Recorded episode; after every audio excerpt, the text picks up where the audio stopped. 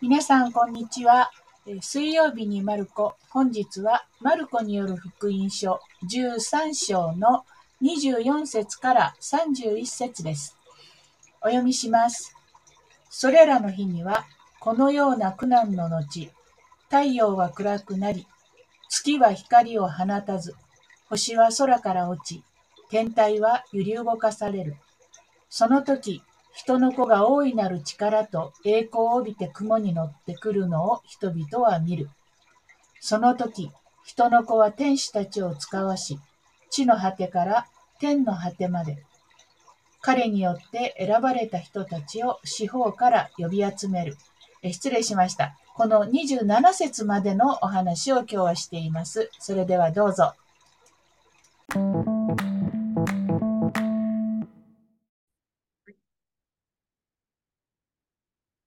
マルコによる福音書の13章の24節からをについて考えるんですが、この直前のところでですね、最大の苦難について話されていました。え、読めば読むほどですね、え、恐ろしいことが迫りきているという、まあ、その恐怖心にですね、人々は怯えたかもしれません。まあ、けれども、天変地異と独裁的な帝国主義、まあ、帝国というのが重ねられているということに注目をして読みましょう。えそこには帰るな、戻るな、そういうふうな言葉がですね、ただその天才児の避難のあり方を表しているのではなくて、かつていた場所にですね、戻ることなく前を進んでいこうと、そういう呼びかけだというふうに思っています。うんその中で、えー、今日の箇所を見ると、苦難の後でということが大事なのかなというふうに思います。えこの後の語りはとても、えー、危険であり、そして同時に驚きに満ちていると思うのです。でそれは本来はですね、私たちは襲ってくる苦難で終わりだろうともうそれで自分たちは破滅して、えー、裁きを受けて滅んでいくのだというふうに思ってしまうんですけど、その後があるというふうにですね、述べられているのです。苦難は終わりをもたらさないという、ある意味の福音なんですね。えー、人間のこう見える範囲で物事を考えていると、え苦難できっと生き残る方と生き残らない方とがあって、生き残る方になりたいなと考えたり、そうそっちになるにはどうしたらいいのかなっていうことを考えるんだけれども、この苦難というのは、そういった破滅的なものではなくて、その後なんですね。けれど、こう聖書を一生懸命読んでくるとですね、この13章に入って入った時にですね、これだけのことが起こる激しい迫害や天変地異を経験する。もうこの後起こることなんて悪い予感しかないんですね。だけど、その悪い予感を超えて、えー、考えなければならないことがあると言います。えー、24から27節に書かれていることは、では怖いことなのだろうかということが今日のテーマです。24節のそれらの日にはと始まるその箇所、え？っと思うんですね。それらの日というこの時間、まあ、その日にちがですね、複数形で書かれているということにハッとさせられるんですね。えー、苦難は、苦難の後のその時というのは、一点、一瞬ではない。それは、その後ずっと続く期間を表している。それらの日々ということです。えー、裁きというのは、ある意味ですね、こう断罪で、断面で、そしてそれは切り取られた一点かもしれないけど、その後は日々だというふうに語られています。期間なんだと。うん、猶予があるわけですね。その期間の間に、ある意味人間は変質することができる。猶予があるわけですから、その苦難の後で私たちはいろんな速度で変えられていくことができるということを意味していると思うのです。えー、まあ、楽観的な読み方かもしれませんけれども、その時にパッと悔い改めて全てが変わるというよりは、まあ、一歩進んでは半歩下がり、二歩進んでは一歩下がるというような父たる歩みであっても、何らかの形で方向転換をしていくことができるのだという、そういう思いにさせられます。さて、太陽は暗くなり、月は光を放たず、星は空から落ち、天体は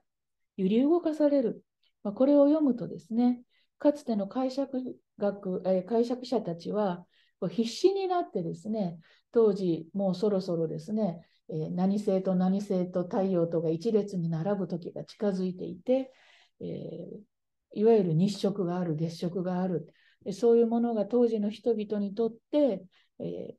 嫌なことが起こるという予兆として捉えられたというような解釈を一生懸命するのです。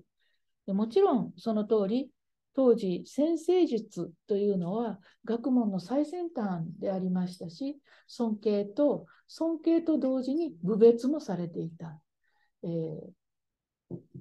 そんなことを言っている場合ではないというふうに人々はそのようなこう学問、えー、に対して背を向けていたのも確かです。それがマタイによる福音書の冒頭に出てくる先生術の学者たち、マゴスたち、尊敬されながら同時にえー、まあ、ユダヤ教からするとですね、異端的な、えー、多教派あ、多宗教のですね、習慣を持った人たちだというふうに捉えられてきました。今でもこの天体観測、先生術というのは、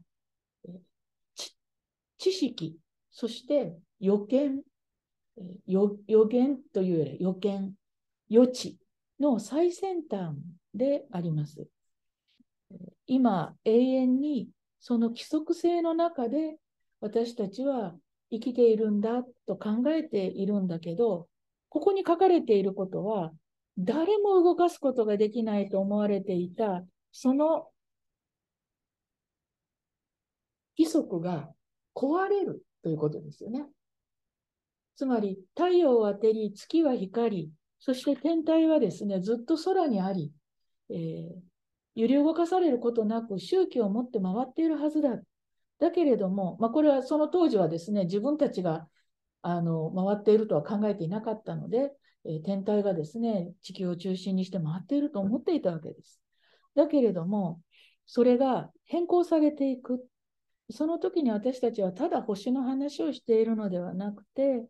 太陽で表されていたのは現実の王である。月というのはそのロイヤルファミリーを表していたと。そしてその下で利権を手にする家臣たち、それが星だというふうに考えると、太陽が暗くなるっていうのは、もはや王はですね、光を放たない。王が私たちに利益をもたらすことはない。王の力で、王のエナジーで私たちが生きているのではない。その時が来る。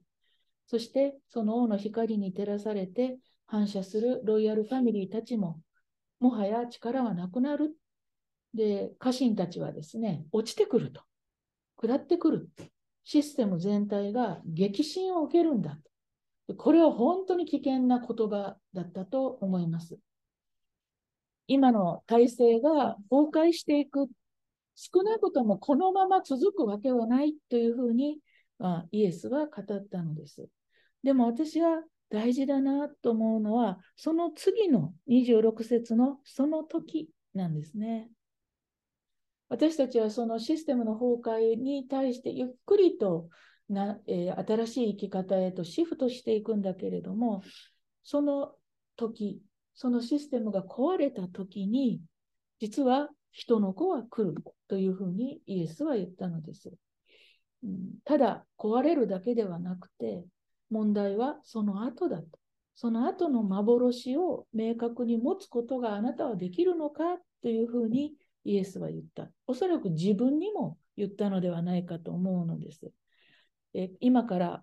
十字架にかかって殺されようとしている本人がですね、自分が再びこんなシステムがなくなっていった時に再び現れる。そして人々はその私を見る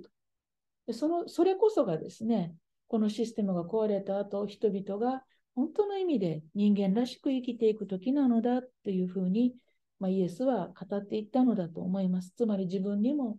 これを聞いている人にも、再臨、再び出会う時の、まあ、喜びがですね、その後起こることだというふうに、お別れの挨拶なんだけれども、再会の約束をしながら、えー、この話をしたんだというふうに思います。今じゃない方がいいなと思うことってたくさんあるんですね。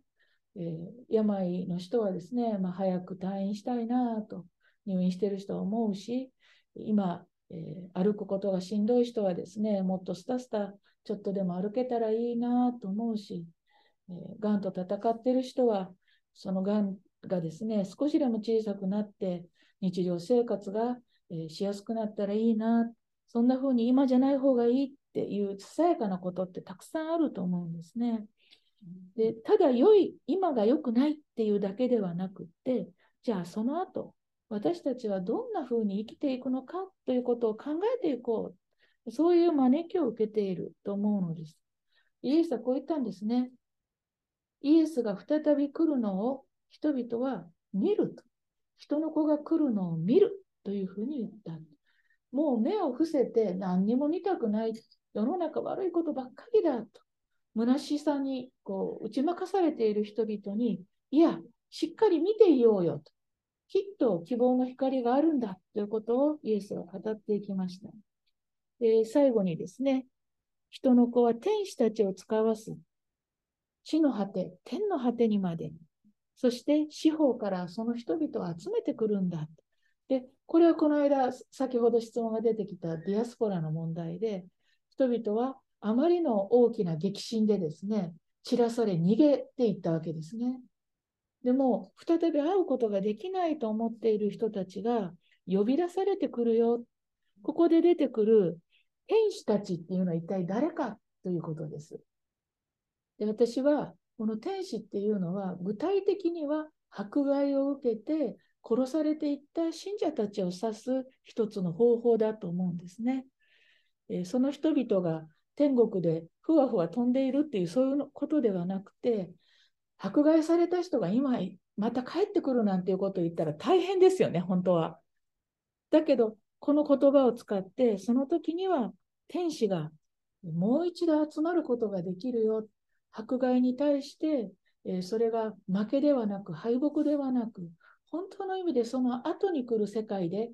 生きてそこに使命があるからえ心を固くしていよう、まあ、そんな風に言ったのかなと思います。画面いっぱいにあまりにも恐ろしい映像が流れていると、もうこの画面を消した後もそこに何か悪いことが映ってるかのように思ったりね。何にもそこからいいものが見えない。そういう思いに私たちはされてしまうんです。そういうものを見せられていくんですね。だけど、それを見るときに、いや、人の子は雲に乗ってやってくる。えっ、と、雲、雲が来ると雨が降り、雷が鳴るんですよね。でそれはつまり、神がやってくるっていうことだと思うんですね。だからイエスは単にちょっと寄ってみようと思って来るのではなくて、私たちがもうこんなの嫌だと思っているところにやってきて、何のために来るかというと、知らされた人たち、無念の思いを持って、悔しい思いをしながら、殺されたり、差別をされたり、追い出されたりした人たちが再びふるさとに帰ってくることができるんだというふうに語ったのだと思います。勇気のいるイエスの予言であり、また自分に対する、そして私たちに対する励ましだったと思います。